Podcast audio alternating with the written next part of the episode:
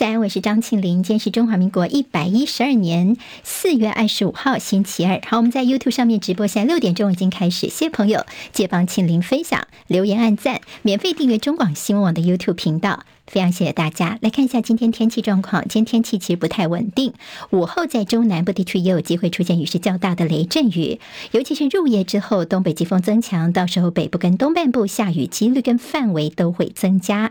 明天周三锋面通过跟东北季风增强，北台湾是转湿凉，而接下来呢，在周六又会有锋面影响，直到下个礼拜五月一号劳动节天气才会比较回稳。今天清晨收盘的美国股市在。整个表现方面算是比较平淡，因为投资人在等待本周将出炉的科技股的财报跟一系列的美国经济数据。收盘指数道琼涨六十六点，收在三万三千八百七十五点；纳斯克指数跌了三十五点，收一万两千零三十七点；史坦普百指数涨三点，收四千一百三十七点；费城半导体跌十三点，收在三千零七点。好，本周预定公布的大型科技公司有谁呢？阿法贝、微软、亚亚马逊跟 Meta，这也是投资人现在非常关注的。南韩总统尹锡悦启程访美之前，他接受《华盛顿邮报》的专访。他主张韩国跟日本要和解，认为拿百年前的事情对日本要求下跪道歉，这是令人无法接受的。而百年前的事情呢，所指的是在日本殖民统治韩国期间所犯下的，包括慰安妇等一系列的暴行。好，尹锡悦的说法也再度挑战了南韩舆论的一个忍受度。在野党就批尹锡悦是出卖国家的总统。尹锡悦的华府国事访问预计在二十六号会跟拜登会谈之后召开联合记者会。英国金融时报报道，白宫方面已经要求南韩，如果北京禁止美国的半导体大厂美光销售晶片，那么南韩必须要要求限制你们的南韩厂商不要趁机去抢攻大陆市场。这是美国首度要求盟国来限制他们国内的企业配合。大陆外交部的发言人毛宁怒批，这根本就是科技霸凌。中共解放军的两艘军舰，四月下旬到五月上旬将在新加坡参加中新海上联合演习，这是中共跟新加坡方面的二零二一年以来的首次联合演习。由于美国跟菲律宾的肩并肩年度联合军演还没有落幕，所以似乎两者有互别苗头的意味。肯亚邪教洗脑，绝食就能够见到耶稣。饿死的信众人数现在增加到至少七十三人。整个挖掘尸体的工作还在进行，人数恐怕会继续增加。印尼的苏门答腊岛西部海域在今天凌晨发生规模七点三强震，并且引发了海啸警报，震源深度只有二十公里。好，回到国内消息，在调查局新北市新店的局本部，昨天晚上八点多的时候发生了火警，廉政大楼一楼陷入火海，加班人员及时撤出，还好没有人员受伤。资料电脑室烧毁了大概五十坪左右。好，调查局说呢，这电脑资料都有异地备份，所以不会影响到接下来的运作。不过明年大选在即，有遭逢到祝融，恐怕会打击到调查局的办案战力。彰化市在昨天上午发生一起惊悚的案件，一名七十岁的男子拿着汽油喷枪跟点火喷灯，朝长期跟他的关系不太好的一个邻居，那么正要骑车出门的邻居谢姓父子的身上去，先泼洒汽油之后，正要点火之前呢，被对方打倒在地制服，邻居坚持提告伤害杀人未遂，全案函送地检署侦办。接下来进行十分钟早报新闻，我们用十分钟时间快速了解台湾今天的日报重点。我们今天先从包括联合、中时跟自由今天的都大做的这个消息看起。今天联合报做的头版头条是：我们的警察现在要变成所谓的类军人了吗？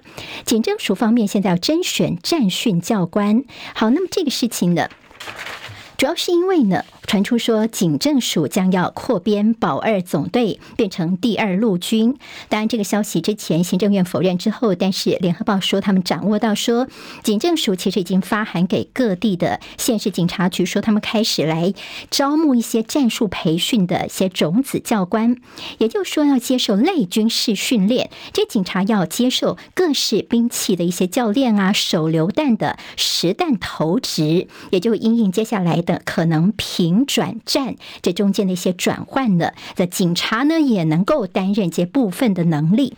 今天自由时报其实在一个版头的位置也大做了这个消息，告诉大家说，对，的确在警察方面，我们要培训五千五百名的这个警力哦，但主要呢就是不是让他们投入战争，是要保护一些基础设施。平战转换的这个到时候的一个做法，你现在把警察平常可能是在保家卫民，还有维护治安的警力，要求他们去做一些军事训练。好，这个动机呢引起大家一些质疑。内政部长林佑昌就说，绝对不会让他们来执行军事行动。但是呢，警察基层现在已经炸锅了，他们批评说，这简直是把警察当做做小兵耍。明明是你自己募不到足够的兵，那么现在台湾什么事情都要叫。警察来做，打仗也要叫警察。好，那么抓蛇也叫警察，找人也叫警察。现在连打仗呢，他们似乎也没有办法来幸免吗？但立委就说，你既然要把警察赋予这些暂时的功能的话，是不是在福利方面你也应该要比照军人呢？好，国防部其实他们开出了菜单，警方配合训练，当然警界担心说，好像有点角色错乱了吧？甚至有说，这似乎是有点像是中共武警制度，帮我们警力做这样的一个培训。他所谓的六大项目，除了使用步机枪、手榴弹，也要学习近身战跟救护。这是不是在为巷战来做准备，为准战争在做准备呢？好，内政部方面遮遮掩掩，特别说不会让警察去从事些。军事工作或行动，但是呢，其实就算是你去防护这些基本设施，也是军事战斗的一种哦。你政府对于警察的特殊运用，你一些抚恤办法等等这些福利，你却是遮遮掩掩的不说清楚，其实徒增人民的疑虑。那么。等于说，你如果叫警察去打仗，干脆就说清楚，不要搞到最后，大家连警察都不敢去考了。好，变成是影响到我们的治安。好，那么朝野立委说，军警不应该混淆。好，另外还有前一阵子有消息说呢，嗯，在美国这边有一个想要选举的专家呢，他提出说，台湾每家户家庭都应该发给他们枪支。昨天行政院长陈建仁就说呢，这个国情不同，所以台湾并没有规划。好，这是有关于警力配合的一些消息。《中国时报》今天在头版当中有说，由于乌克兰战争的关系，推升了全球军费支出。好，世界日益不加安全了，全球的军费支出创新高，因为世界越来越不安全。美国的军费全球占比百分之三十九，中国大陆是百分之十三。好，那么这两个国家的军费支出分别占第一跟第二位。台湾在军费支出方面是排名第全球第二十一哦。好，那么现在在去年的军事支出较前一年成长百分之十三，这也是冷战结束以来的最大的一个增幅。好，那么大家也看到的是这样的一个烟硝味。《中国时报》今天头版头条提到是幻象坠海，监察院纠正空军司令部。好，这是在去年所发生的一起，呃，在。幻象两千的单座战机去年三月执行任务的时候呢，最后是坠海了。后飞官呢是跳伞获救，但是监察院进一步去追查，发现说其在军中有问题，因为各级管制单位没有密切的合作，导致于说呢，其飞官已经说我的机件故障了，希望赶快能够落地，但是呢，你这个中间的一些交接啊、问来问去等等的，影响到的他的这个停留在空中的时间越来越少啊，所以最后呢，飞官只能够。被迫弹跳弃机。好，那么其实，在这样的一个发动机故障是非常严重的事情，这相关的空管单位应该马上让它能够就近在附近的基地来降落。好，那么将中间的一些所谓的没有密切合作造成的这个弃机事件，现在已经纠正空军司令部。好，中共航母距离台湾就一百二十海里，好，越来越近了嘛。好，这是国防部昨天在傍晚时候主动发布，说看到了中共的航母山东号的位置呢，距离我们的鹅銮鼻的东南方大概一百二十海里的地方，应该是他要回到他的母港三亚。好，那么在之前四月初的时候，我们看到山东舰的动态，现在他应该又要回到三亚去了。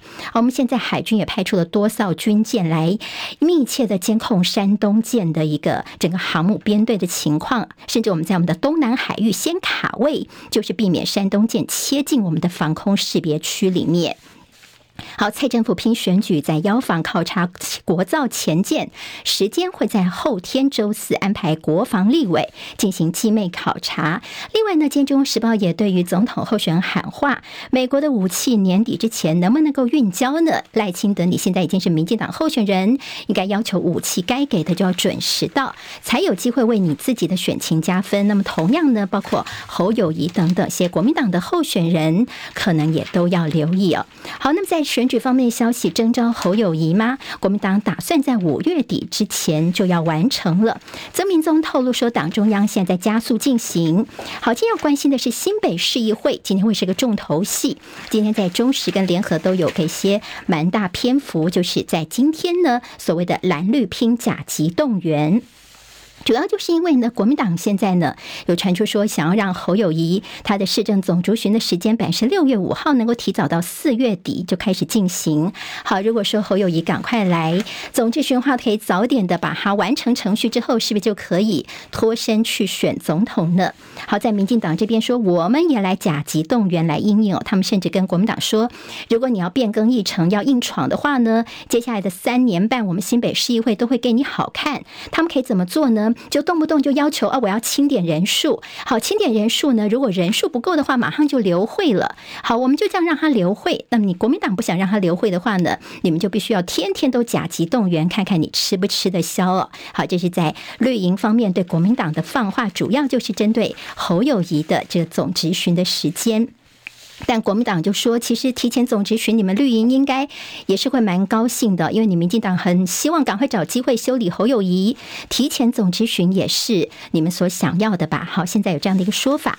侯友谊呢，他昨天特别提到了国家安全，他说呢，这个没有安全就没有一切。而外传说侯阵营已经有和平护民主的两岸论述，侯友谊就是说啊，没有安全就没有一切。好，赖清德昨天提出三大民主运动：民主团结、民主。治理跟民主和平，大家关心到昨天他跟郑丽君之间的互动，在同一个场合当中，但看起来呢，大白说，哎，郑丽君有没有可能是赖清德的副手人选？好，两个人大概就只有简单的挥手致意，并没有在媒体前有什么特别的互动。好，柯文哲现在人在美国的休斯顿，他说呢，谈到九二共识，他是不会当面去否认的。不过他说自己有个缓冲的说法，就是说呢，如果目前的香港模式的话，那我们台湾人是不能够接受的。他。不会直接的说我不同意九二共识。郭台铭昨天有一篇发文，他说台湾现在呢就觉得说好像很无力哦。现在在这个大局当中，台湾有很多的问题，但是他觉得呢，其实啊无力论呢的不是他所看到，他觉得台湾在这中间其实有很多的机会。他觉得台湾此也可以掌握机会，这是为什么自己在此刻呢希望能够出来参选总统。好，今天在联合报的头版二会看到是指挥中心今天会有一个动作。好，今天行政院长陈建仁会去听指挥官王必胜的报告。这个报告呢，主要就是关于指挥中心是不是要呃解编啦，还有新官要改类哦，要降级的一个情况。好，我们其实，在二零二零年的一月二十号开始，指挥中心是三级开设，后来慢慢到一级开设。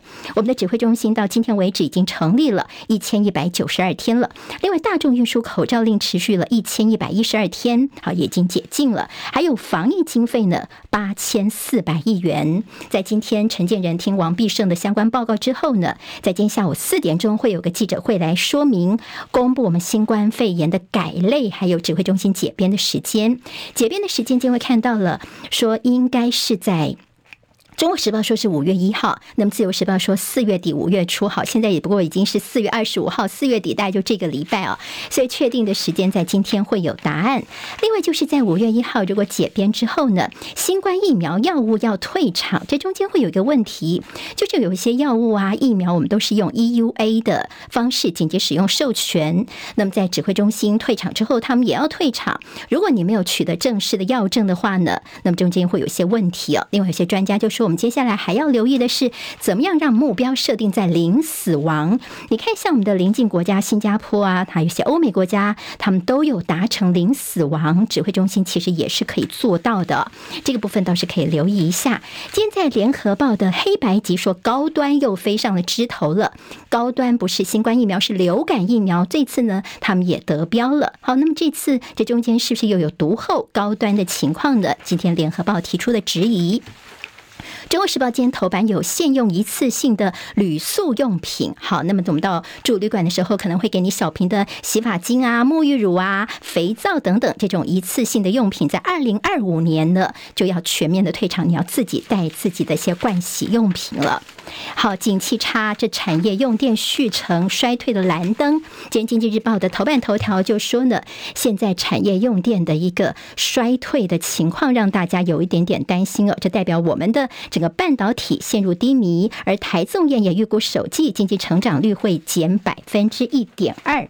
今天在联合报的 A 二版面呢，倒是告诉大家说，这个高价买电，台电哀轰。哈，你这个说之前用十块钱的这个高价去买。电话他说没有啦，平均大概五块钱。电器为什么要买电呢？主要就是因为怕背转容量太难看了。